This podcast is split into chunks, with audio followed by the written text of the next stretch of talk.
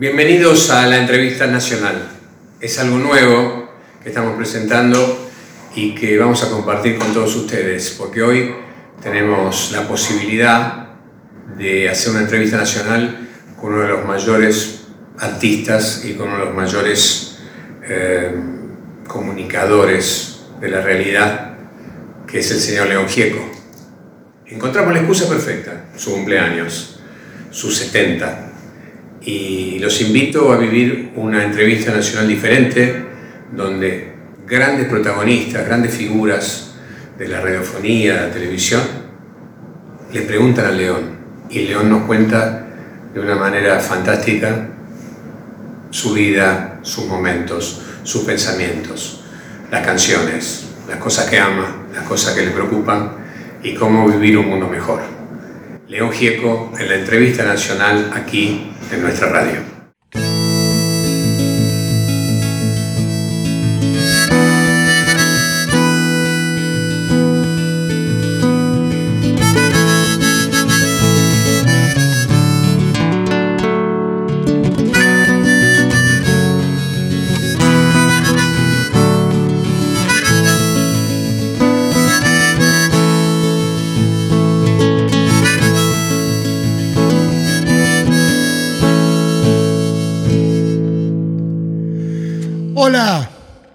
Soy León Gieco, como ven. Antes de contestar las preguntas, quería decirles a ustedes, a los que intervienen en este streaming, que para mí es un gran honor responder sus preguntas. Trataré de estar a vuestra altura.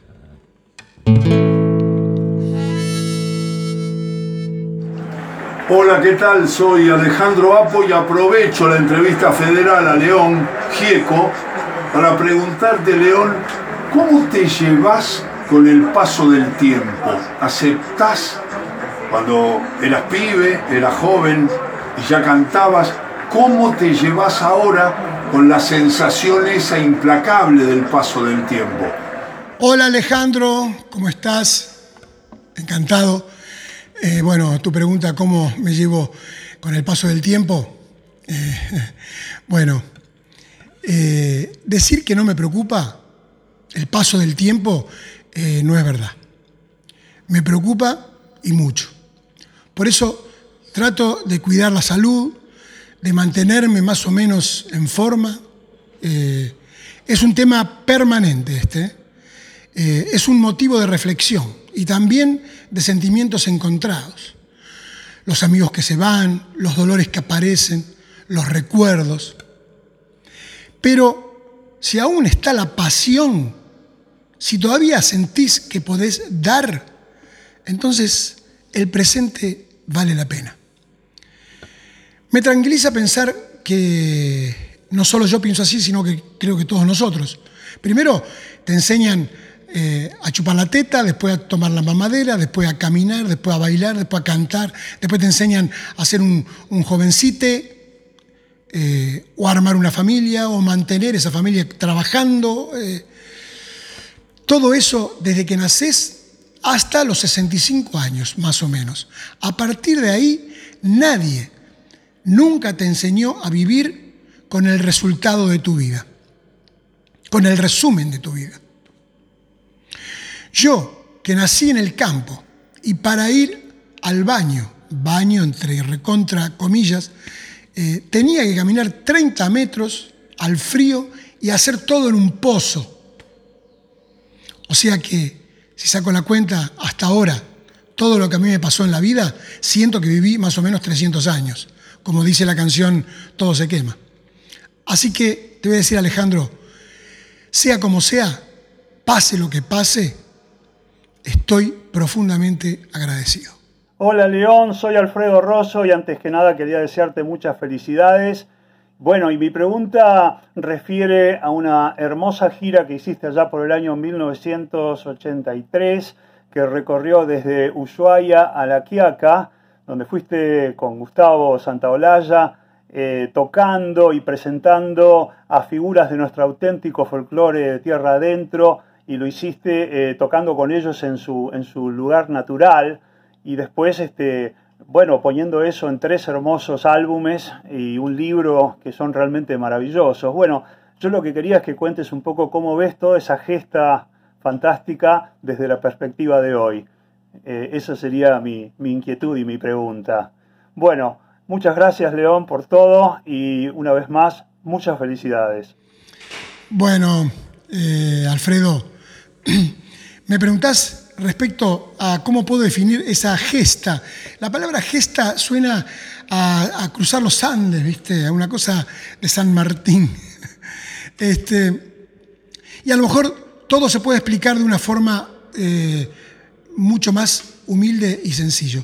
Pero de todos modos, ¿no? Eh, porque vos no preguntás sobre un evento determinado, sino sobre la gesta de Ushuaia y la Quiaca, porque los eventos, hacer tantos eventos como los que hicimos, las grabaciones y las, filmaciones que hicimos, como decís vos, tenemos, eh, hay cuatro discos, eh, hay como 40 horas de video, hay como 6.000 fotos, ¿no? que algún día dará, se verá este, hemos grabado con Sisto Palavecino, con el Pidio Herrera, eh, en la casa de los Carabajal, de la abuela del Peteco.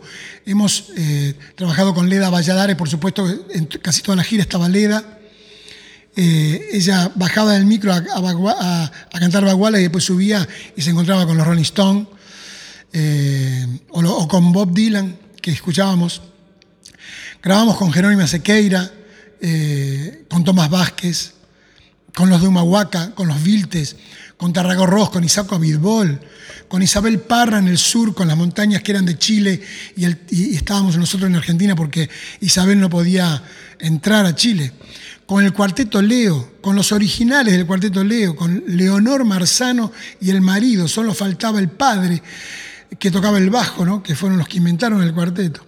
O si no, con, el, por ejemplo, en el Cadillal de, Tucumán, eh, 500 chicos, 500 alumnos con todas sus maestras cantando bagualas y vidalas.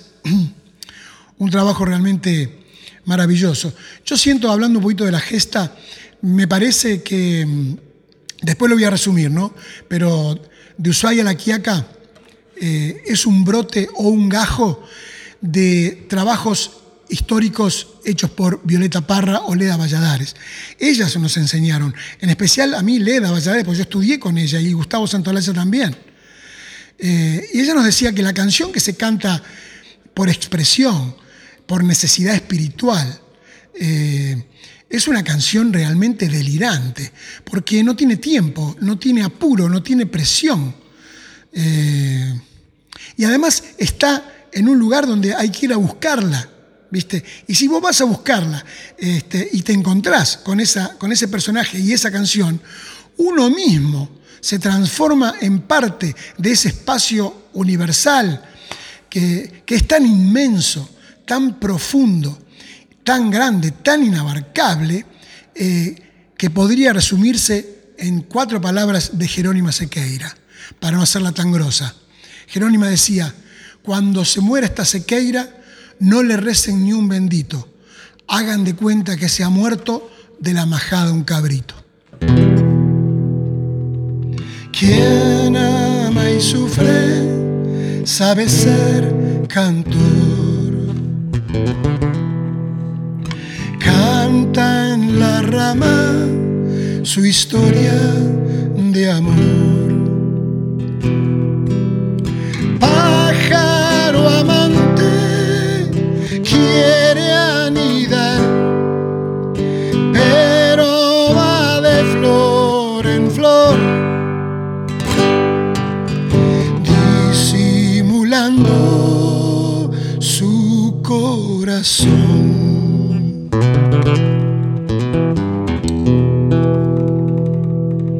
Todo el que sufre de amor trae el olvido tras de su sombra como un castigo.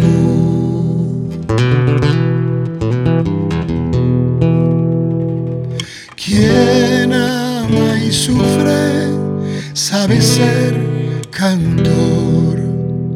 Canta en la rama su historia de amor. Bueno, Alfredo, creo que la gesta de Ushuaia y la Quiaca fue un acto de amor. Leoncito, como te llamo yo, bueno, hace 36 años hicieron la, hiciste la proeza cultural de esa llamada de Ushuaia a la Quiaca, que también podría haberse llamado de, la Quiaca a Ushuaia, y recorriste seguramente un montón de lugares, conociste un montón de gente. La pregunta que te quiero hacer es, ¿a qué lugares de esos, entre el Ushuaia y la Quiaca, quisieras volver hoy y entrevistar a, quién, a qué persona para volver a verla, para que te cuente qué pasó 36 años después, para abrazarla o para cantar con ella? Eh, eso, esa es mi pregunta. ¿Qué lugar querés volver y a qué persona querés ver? ¿Querés ver de esas que seguramente de las muchas que conociste en ese momento hace 36 años? Y feliz cumpleaños, León. Gracias por tus palabras, realmente. Y tu pregunta es muy difícil de responder. Eh, siempre haces preguntas difíciles, pero yo voy a tratar de respondértela. Porque este es muy difícil de responder porque cada evento, cada locación, cada persona, cada músico tenía o tiene su mundo de libertad. Por el lugar donde vivían, por cómo pensaban acerca de la vida. En el caso, digo siempre en pasado porque Sisto eh, ya no está, aunque está siempre. Este, pero de elegir eh, algo, un lugar, un momento, eh, ya te lo dije, elegiría estar un ratito con Sisto. Eh, él me invitó a caminar por Atamiski. Cuando estábamos en el patio de la casa del Pidio Herrera, cuando ya habíamos grabado a orillas del río Atamiski, este, estábamos preparando un asadito ahí con guitarras, y ya, se estaba viniendo toda la gente a Atamisca a vernos, y qué sé yo, estábamos llamando la atención este, y Sisto me dice, venga León, vamos a caminar por Atamiski, ¿no? Y esa noche, esa sequedad de ese lugar, mientras estábamos caminando, se volvió algo mágico. Quedó en segundo plano eh, el patio de la casa del Pidio con las guitarras sonando, ¿no? Y Sisto me dice, yo sé que usted, León, nunca se va a olvidar de esta caminata donde se escucha la profundidad del silencio de Atamiski. Hay cosas que gente como usted eh, no se puede perder, digamos. Y la verdad es que aún, aún hoy tengo ese recuerdo, esa caminata, lo siento en todo el cuerpo, en la mente y en la piel, ¿no? Eh, volvería a ese mágico momento. Sixto, creo que me pasó una posta en esa caminata. Eh, fue, eh, yo fui un, elegido de ese profeta sin saber él que lo era. Después de, esa vez que, que tuvimos en, ese momento, curtimos muchas veces. Por ejemplo, tocamos en un festival en, Vélez con Milton Nacimiento y Mercedes Sosa, y yo mi banda era Sisto, eh, eh, Gustavo Santolaya, estaba Tarragó, había un, tipo que tocaba cajón, el Peteco, el Pidio.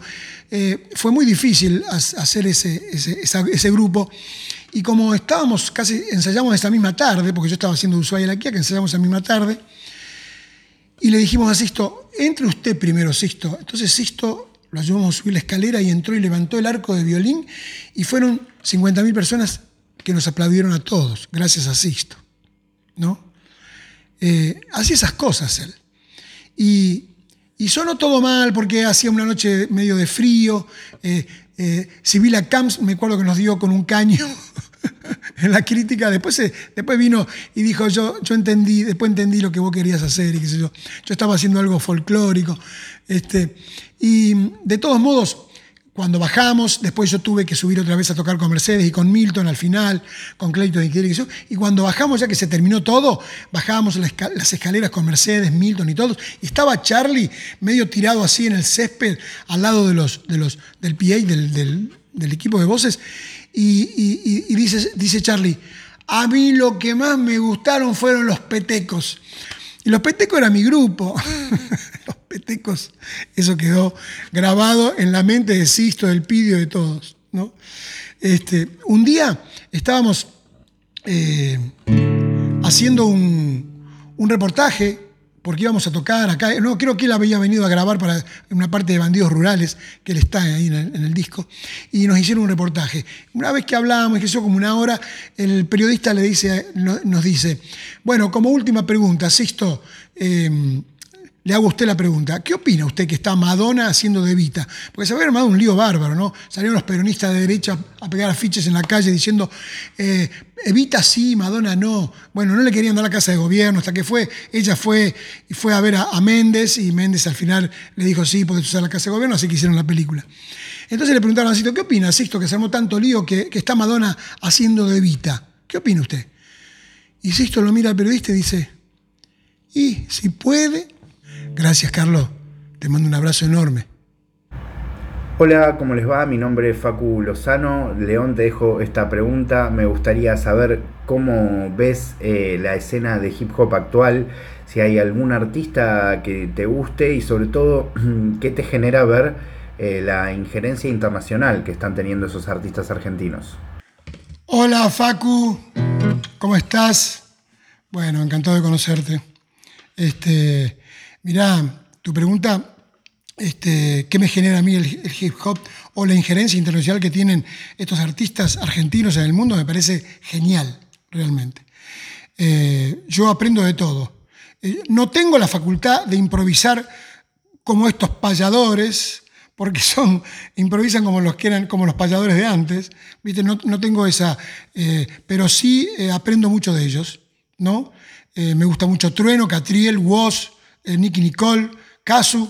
Bueno, con Casu casi, con Casu casi cantamos la cultura eh, para Conduciendo Conciencia. Yo la invité, ella me dijo que estaba en Estados Unidos, que no podía hacerlo, pero que el año que viene se prendía. Y, vamos a invitar también a todos estos chicos. Me parece genial. Pero yo aprendo mucho de ellos. Eh, me, encantaría compartir con ellos, pero aprendo. Por ejemplo, en un momento en el año, no, te olvides que en el año 91 yo hice Los Salides de Charlie. Los Salides de Charlie empieza una máquina, ¿no? Eh, y usar una máquina de ritmo en el rock era como un poco eh, exagerado, eh, pero estaba muy bueno porque tiene, las máquinas tienen un sonido digital que no tiene el instrumento en sí. Y, yo hice los salidas de Charlie y bueno, y me ligué el mote de rap agropecuario, por ejemplo. Y me encantó hacer ese rap. Eh, somos campesinos de la raza del roque, jamás un turista del famoso DM3. Nacimos en el pasto asado y mucho vino, pero nunca seremos un gordito argentino. ¿no? Me gustó hacer eso, estaba bueno. Y eso lo hacían gente mucho más joven que yo.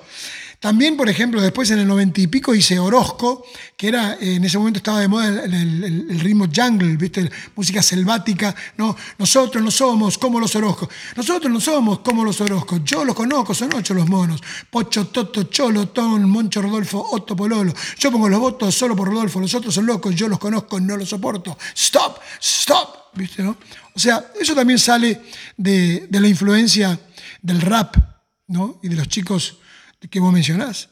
Eh, y últimamente, el segundo corte de mi disco, eh, que es un disco que considero que es un disco que está muy bien hecho, eh, no porque sea mío, pero, hemos buscado, hemos encontrado un grupo de gente que logramos hacer un trabajo muy bueno.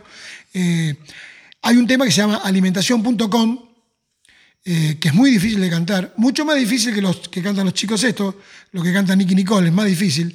Es tan difícil que creo que no, no lo podré cantar y se llama alimentación.com. Y cuando me preguntan qué es, yo digo que es un trap rap alimenticio. Hola León, ¿cómo va? Aquí Fede País. Primero que nada, feliz cumpleaños.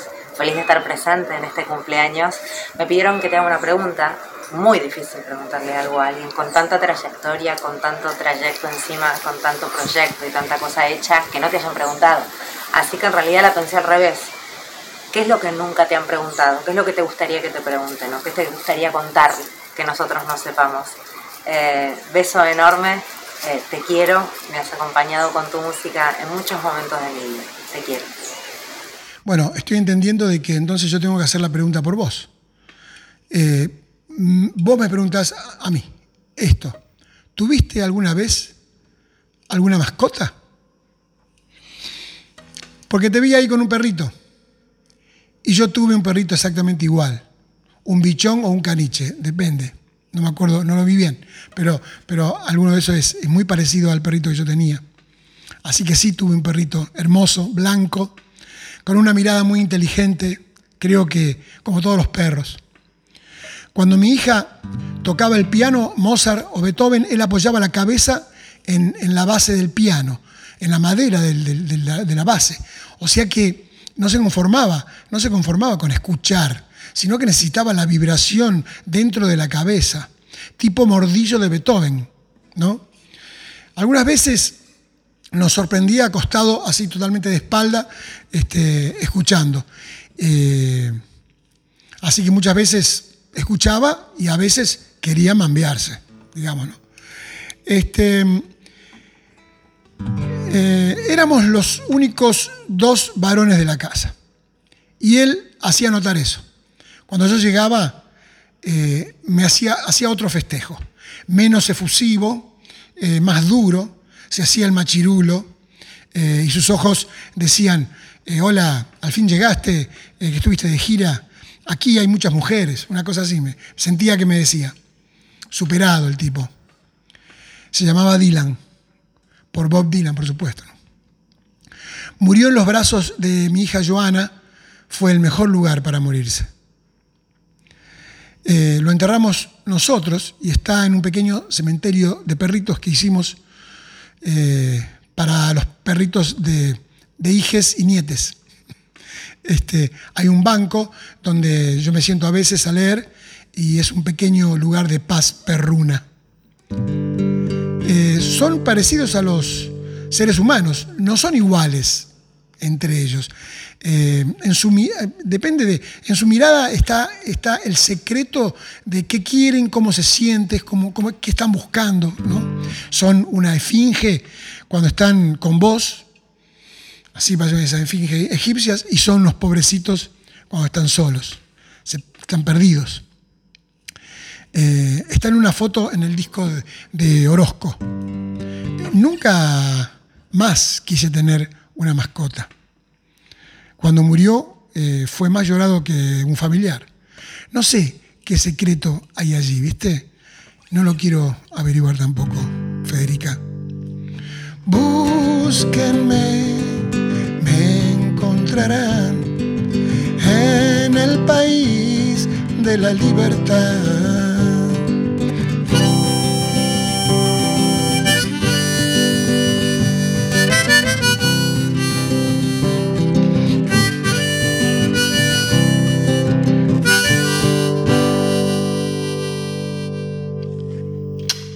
Besos.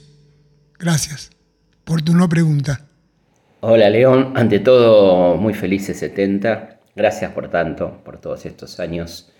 Y quería preguntarte cuál fue el contexto en el que escribiste Hombres de Hierro, allá en, Mendoza. Hola Felipe. Bueno, estás hablando de, Hombres de Hierro, ¿no? Eh, mi primera canción.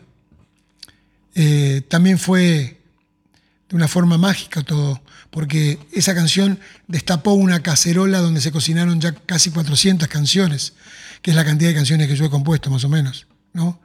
Eh, yo me acuerdo que estaba, eh, tenía 16 años y, estaba comprando eh, verduras para, porque dábamos de comer en el, club donde atendía a mis viejos, y escucho en la propagadora o propagadora eh, una canción cantada en inglés y me emocioné realmente, pero bueno, cosa de pibe. Pasó, a los cinco años vengo a Buenos Aires andando por la avenida Rivadavia, escucho la misma canción y entré a comprarla. Dije, dame esa canción.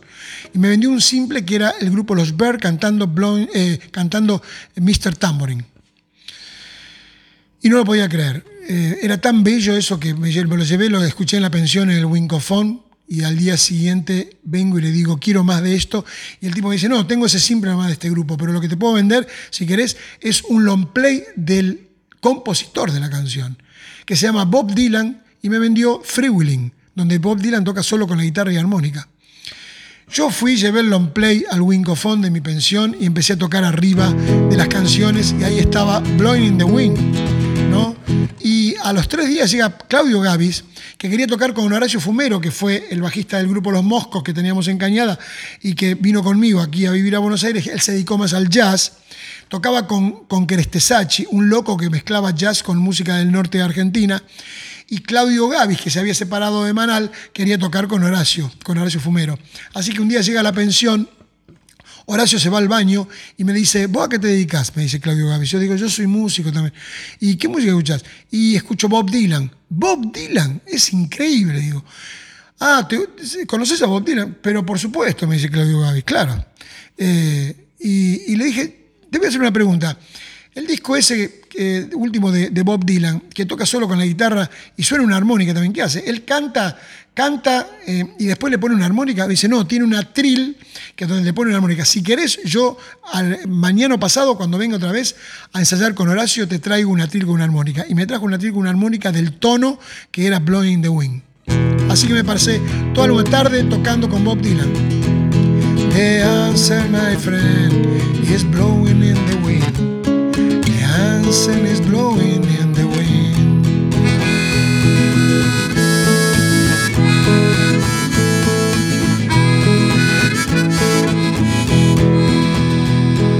Salió Hombres de Hierro, ¿no? que es un afano total, a Blowing the Wind, con una temática que es este, el mendozazo. Yo había estado en Mendoza hacía tres días y vi ahí las primeras represiones. Habían aumentado la luz, el gas y el teléfono un 100%, la gente salió a manifestarse y la policía y el ejército reprimió muchísimo. Entonces llegué y Bob Dylan y ese choque eléctrico provocó.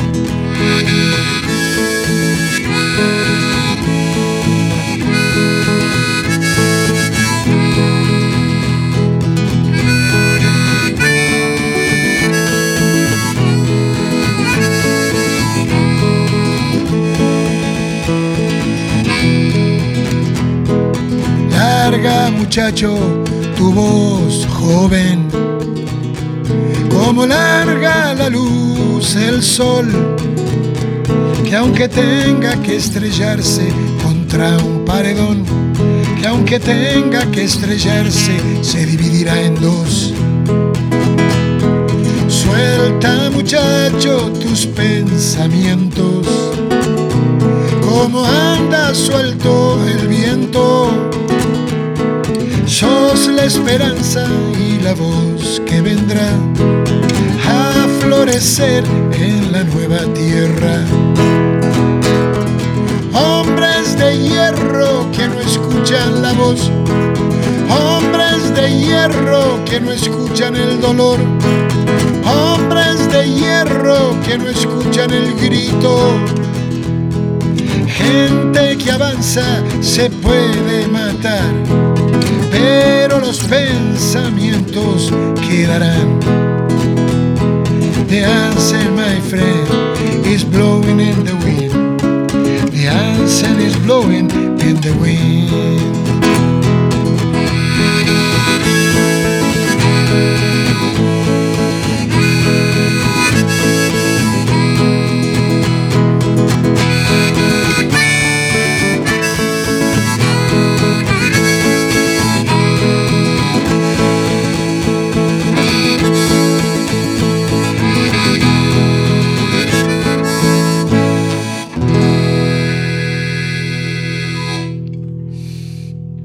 Gracias a Buenos Aires, gracias a Bob Dylan, gracias a los Bear, gracias a Claudio Gavis, gracias a Horacio Fumero, gracias a ese choque eléctrico del campo y la ciudad por haber compuesto esta canción dedicada al Mendozazo. ¿Cómo surgió, cuál fue el germen de ese proyecto tan grosso que hiciste junto a Gustavo Santaolalla, que fue de Ushuaia, a La Quiaca? Fena, querido, Gracias por tu pregunta complicada. Nada menos que el germen. O sea, debería contar, a ver, por dónde empezar. Vamos a, ubicarnos, vamos a ubicarnos en, en la fecha. 82, eh, fines del 81, 82. Este, yo ya estaba haciendo una gira que se llamaba De Ushuaia a la Quiaca. Pero no era esto. Era tocar organizado por los colegios secundarios de todos los pueblos del interior. El nombre de Ushuaia y la Quiaca se lo puso eh, Oscar López a la gira y la gira la organizó Piti, Piti Ñurrigarro.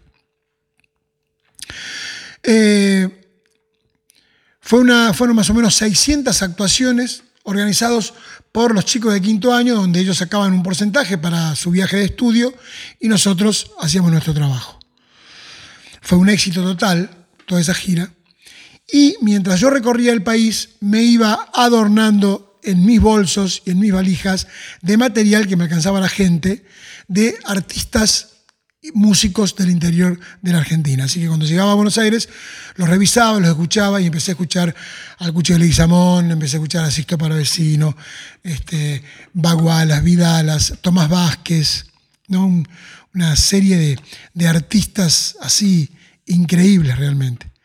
Este, entonces, como estaba muy corto de inspiración, eh, ya, ya vino vino Mercedes Sosa a tocar, año 82 ya, ya pasó eh, la guerra de Malvinas, eh, vino eh, Pablo Milanés y Silvio Rodríguez a tocar a Obra Sanitaria, donde yo toqué con Pablo, que cantamos Canción para Carito. pasó un año más, hicimos el concierto de Iván Lins, organizado por Piti y Bernardo Bergeré, concierto año 84. Iván Lins en el Luna Park, lo acompañábamos con, eh, con Spinetta y con Pedro Aznar. Un, show buenísimo. Eh, entonces, Celasco me dice, hace cuatro años que sacaste el último disco, Pensar en Nada, y ahora tenés que hacer algún disco. Entonces dije, bueno, voy a empezar por algo. Eh, mire, la cosa es así, voy a trabajar con gente del interior, le digo a Celasco. Así que vamos a, llamar a Sixto Palavecino, eh, lo, lo, ponemos en un hotel acá, que habita un hotel cerca de, de Music Hall. Eh, y entonces vino con el Pidio, vino con, el Gordo Ábalos, eh, gente de primera, y empezamos a tocar lo que yo ya había hecho con, con Sisto en, un momento, en el, año 82, en el año 82. Lo había conocido a Sisto y había tocado con él en Santiago del Estero. Así que empezamos a grabar en el estudio de Music Hall, grabamos tres, cuatro temas, chacareras de él, de otros, con el Gordo Ábalos, Sisto y yo, todo, sonaba bárbaro, todo lindo. Y bueno, en un momento revisó el material Néstor Celasco, me manda a llamar y me dice, ¿qué estás haciendo? ¿Qué es esto? Me dice, ¿cómo que es esto? Le digo, es música del interior. Sí, pero no, no, no, pero yo lo que quiero, yo, te, eh, yo lo que quiero es que vos hagas tus canciones. Eh, no, quiero, no quiero grabar esto, ¿viste? No quiero grabar esto. Este, entonces, bueno, dije, no, pero yo es un proyecto que yo tengo, no sabía cómo explicárselo. Entonces un día me llama y me dice, mira, contraté a una persona que te va a venir a enderezar, porque yo te veo medio loquito a vos, te veo medio loquito, así que voy a contratar a una persona para que te venga a enderezar. Hablé con Gustavo Santaolalla. Yo dije, perfecto. Gustavo es el único que puede entender perfectamente lo que yo quiero hacer.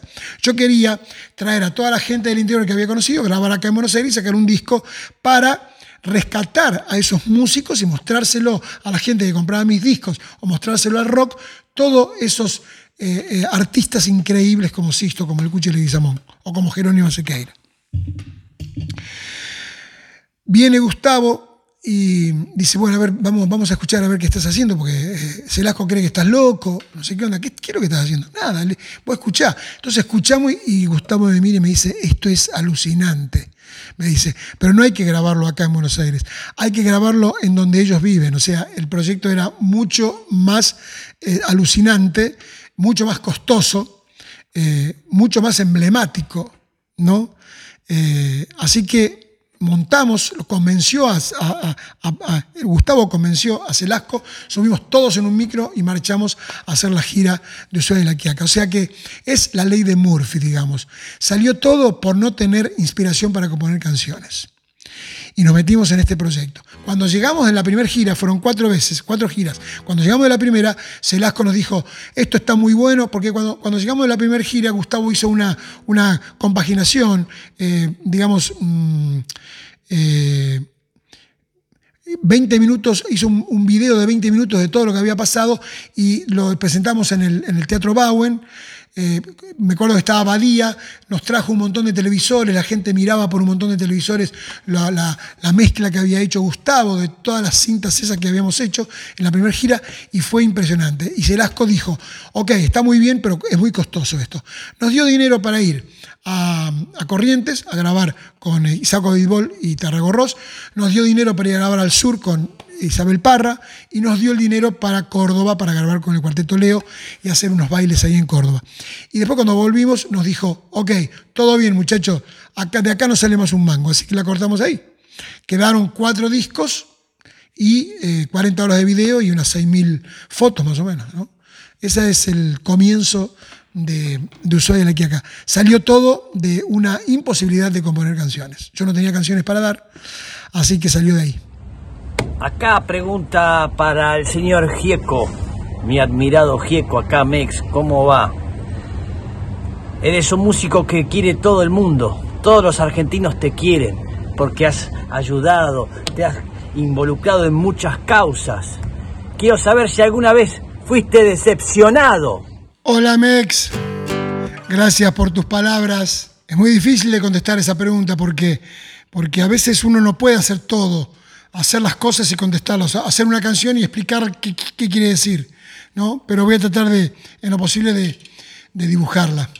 Hay un par de cosas que a veces te pasan en la vida eh, que ser de una determinada manera se convierte en una condición. Por ejemplo, en ese asunto de involucrarse en causas, de ser solidario y de qué sé yo, este, aunque la palabra solidario está gastada, debería dejar de ser una palabra y una condición para convertirse en una materia para educar a los chicos en la primaria, eh, para hacer eh, eh, algo por el otro, digamos, ¿no? Debería ser una materia. Vos sabés que yo recuerdo a mi abuelo, mi abuelo es un, un- campesino de esos chicos, de hijos de inmigrantes, este, recuerdo a mi abuelo diciendo, preparen la cama ahí en el lugar de las bolsas, eran las bolsas de maíz que iba a sembrar el año que viene.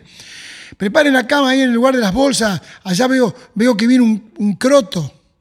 Y, y mi, mi abuelo hubiese querido renunciar a todo y convertirse en uno de ellos, que cuatro o cinco veces al año eh, los recibíamos como visitas. Me acuerdo lo orgulloso que me sentía yo de llevarle un plato de comida que había hecho mi abuela, ¿no? Y ellos no eran que buscaban trabajo, renunciaban a todo.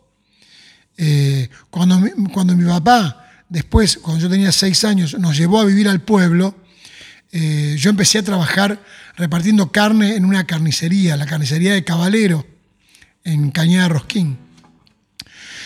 Le robaba unos huesos y pedazos de carne, eh, los ponía debajo de los otros paquetes que yo repartía y se los daba a dos crotos que los días martes y viernes eh, eh, paraban en la estación de trenes de mi pueblo, esperando el tren de carga que, no sé, iban a Tucumán, al norte. Yo disfrutaba cuando alguno de ellos me decía, gracias pibe, que Dios te dé el doble, ¿viste? ¿no? Eh, quizá venga de allí, de ese, de ese tipo de, de eventos, ¿no? Eh, el, de, el de trabajar en diferentes causas o ser solidario. No sé, yo aprendo mucho realmente siendo así. Aprendo mucho. Eh, vos me decís, en un momento me decís yo me siento, me sentí decepcionado en algún momento. Sí, un par de veces me sentí decepcionado, eh, pero mm, no lo tomé tan en cuenta porque pensé que era una debilidad del otro. Mi nombre es Gabriel Plaza y le quería preguntar a León Gieco cómo era y cómo sigue siendo su relación con el pueblo de Tilcara y cómo esa relación de alguna manera influenció en su música, en sus letras, en sus paisajes. Bienvenido, Gabriel Plaza. Bueno, este, Tilcara, hace mucho que no voy a Tilcara. Eh, hace mucho que no voy a Jujuy. Me debo eh, una visita a esa provincia. Debo hacer muchas cosas importantes ahí. eh, visitar a Milagro Salas, visitar a Romina Tejerina, pasar la película Mundo Alas en varios lugares.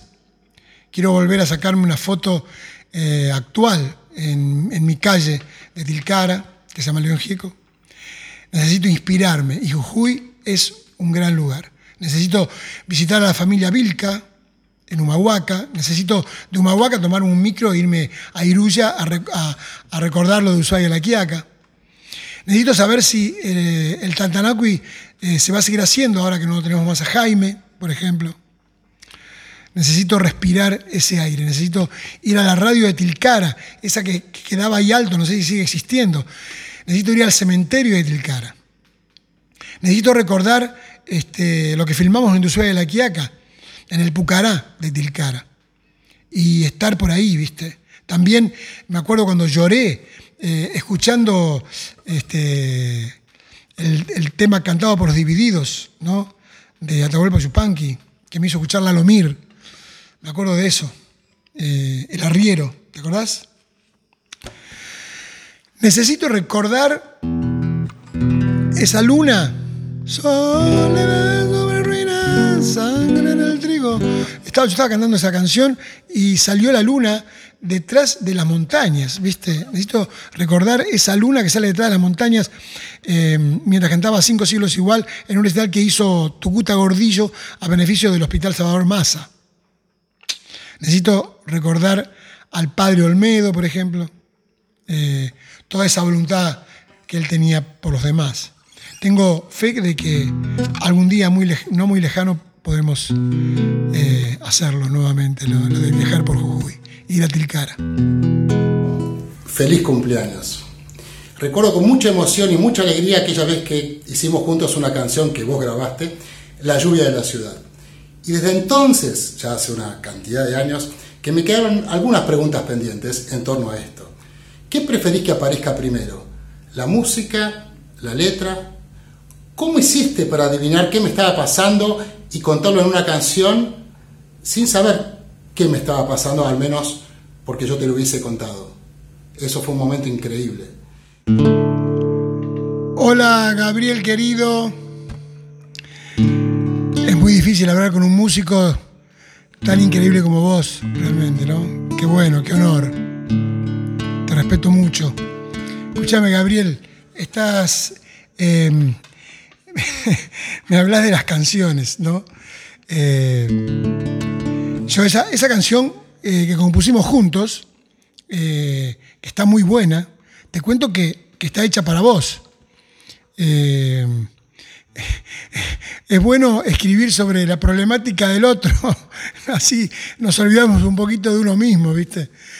Este, no sé, los temas que hice, por ejemplo, con Nito Mestre, que tengo unos siete temas que hice, eh, él ponía la música y yo la letra, eh, habla de sus problemas de, sus felicidades con sus amigos o, mujeres, mm, de relaciones con su, sus chicas, depende de las épocas. Hay algunas, por ejemplo, que hablan de su relación con, con María Rosa, eh, otras de otras chicas.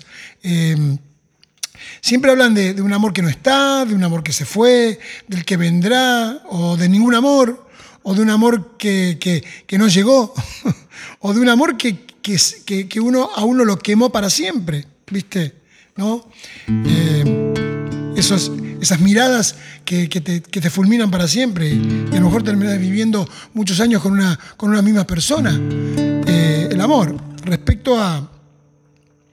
Este, eso es respecto a, a, la, a, la, a, la, canción esa que compusimos. Yo te, compuse esa canción para vos.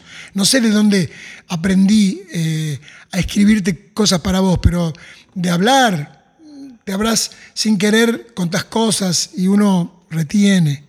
Entonces, cuando voy a poner, a aplicar la letra, aplico la letra con la problemática eh, del otro, del que me da la, música, como en el caso que pasó con vos.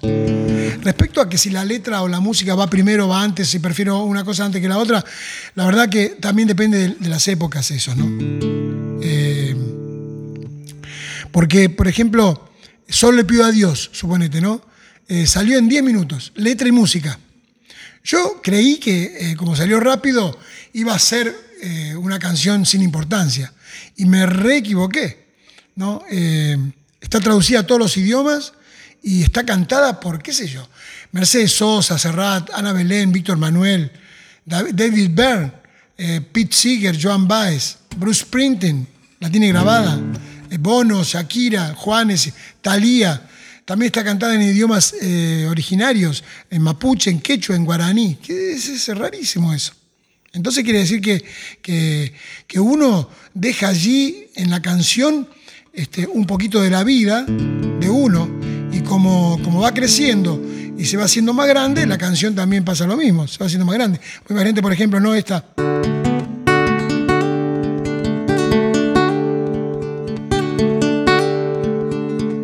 Tantas veces me mataron, tantas veces me morí, sin embargo estoy aquí resucitando. Gracias doy a la desgracia y a la mano con puñal, porque me mató tan mal y seguí cantando, cantando al sol como la cigarra, después de un año bajo la tierra, igual que sobreviviente que vuelve de la guerra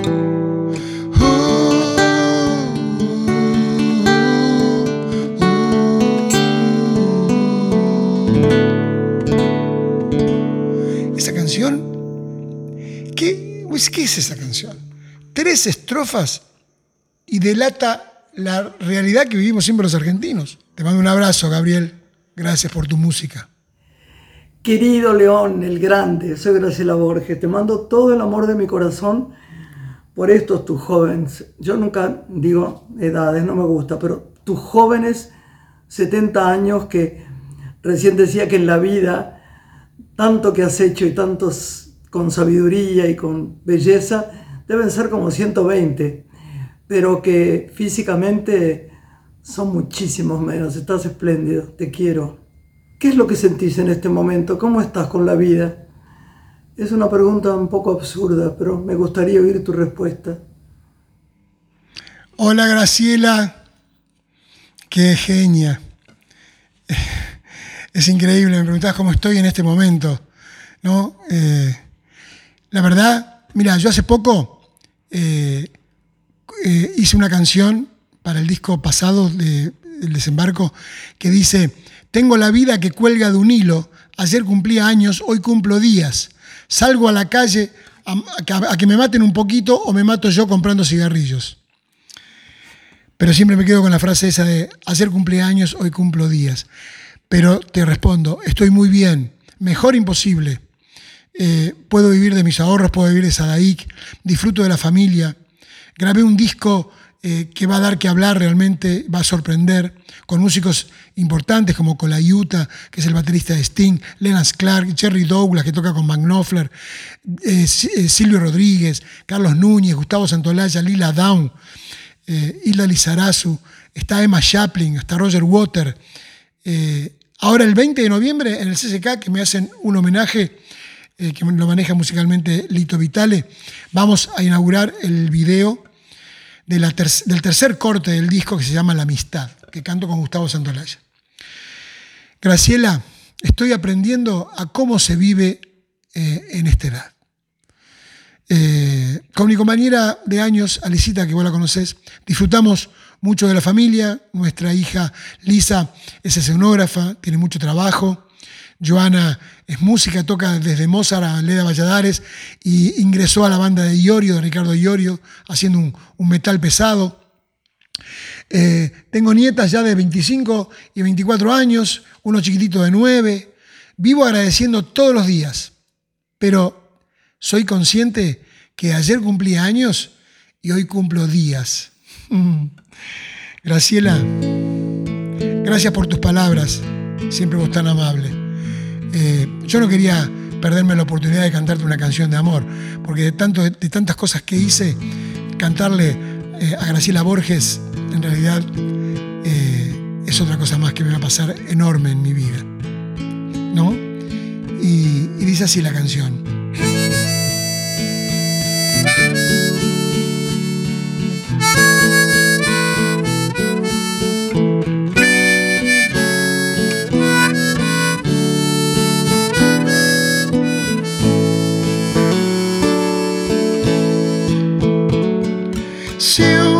De llamas cayó, este cielo llora. Si nadie reclama luna y luz, este mar ya se secó. Si un beso es uno más, esta boca espera.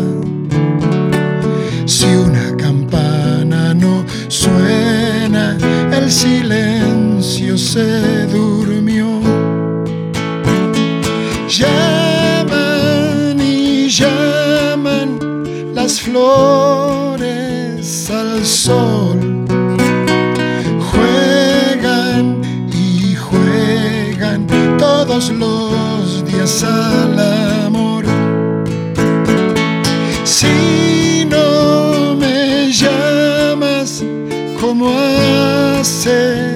Flor, te iré olvidando todos los días un poco. Para Graciela, para vos.